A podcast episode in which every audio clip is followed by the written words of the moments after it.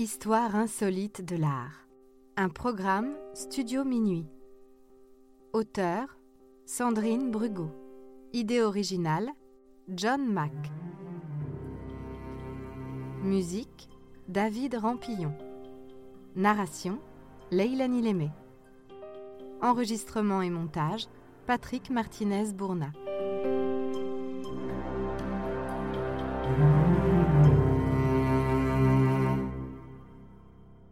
Douanier et l'œuvre d'art. Constantin Brancusi est un sculpteur d'origine roumaine très influent au XXe siècle. On considère qu'il a poussé l'abstraction jusqu'à un stade jamais atteint dans la tradition moderniste et qu'il a également ouvert la voie à la sculpture surréaliste ainsi qu'au courant minimaliste des années 1960. Quand il arrive à Paris en 1904, il se sent déjà loin d'artistes reconnus comme Auguste Rodin. Lui ne cherche pas à représenter les choses, mais leur essence.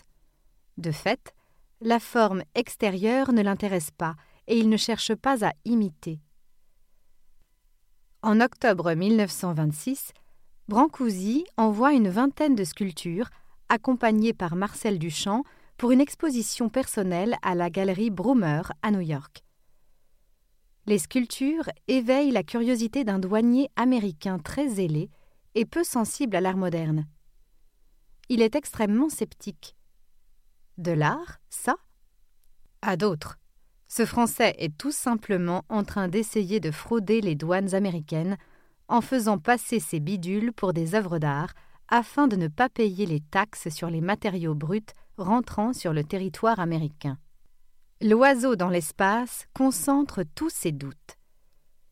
C'est une sculpture en bronze polie posée sur un socle cylindrique en onyx. Emblématique du travail de Brancusi, elle ne représente pas un oiseau, mais l'élan, le mouvement ascensionnel.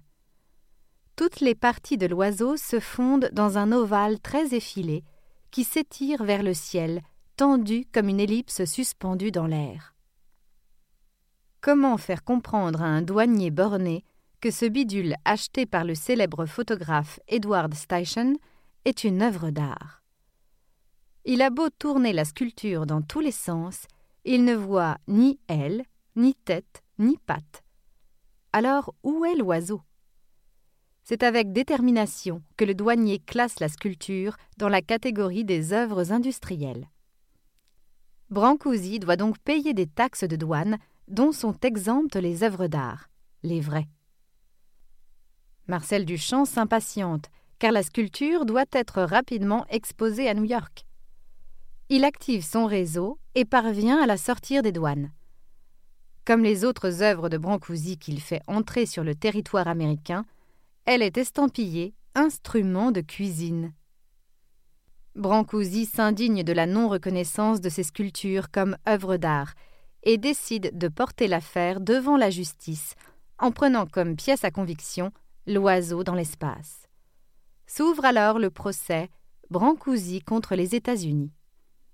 Il s'agit pour l'artiste de démontrer point par point que l'oiseau est une statue de bronze originale, produite par un sculpteur professionnel.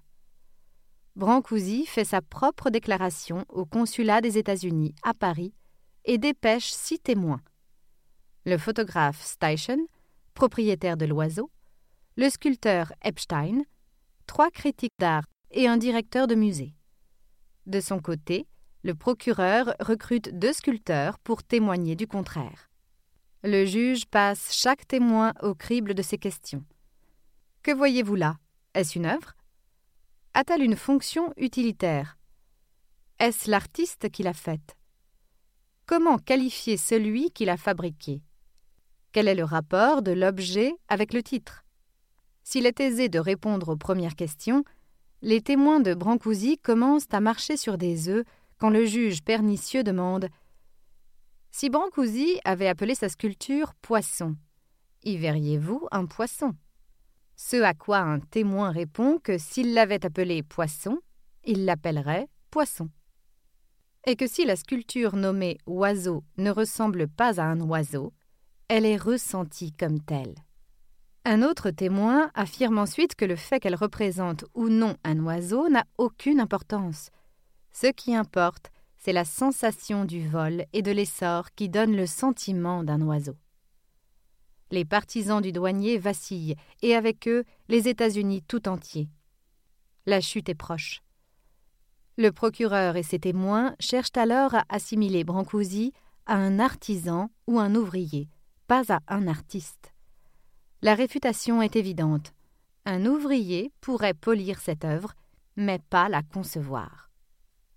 Les conclusions du procès font figure d'acte de naissance de l'art moderne. Elles stipulent qu'une école d'art dite moderne s'est développée, dont les tenants tentent de représenter des idées abstraites plutôt que d'imiter des objets naturels. L'existence et l'influence sur le monde de l'art de ces idées d'avant-garde sont des faits que les tribunaux reconnaissent et doivent prendre en compte. L'oiseau dans l'espace n'a d'autre fin que décorative, et sa finalité est la même que celle de n'importe quelle sculpture des maîtres anciens. Ce n'est pas un ustensile de cuisine. Il est beau et de lignes symétriques, et, en dépit d'une certaine difficulté à l'assimiler à un oiseau, il n'en demeure pas moins agréable à regarder et d'une grande valeur ornementale. Considérant sur la foi des témoignages qu'il s'agit de la production originale d'un sculpteur professionnel, d'une sculpture et d'une œuvre d'art selon les experts, l'objet est reconnu comme tel et exempté des taxes de douane. Parce qu'il est beau et réalisé par un artiste, voilà l'objet transformé en œuvre d'art. D'art moderne suivront bientôt les premières œuvres d'art contemporain qui feront s'étouffer un grand nombre de douaniers.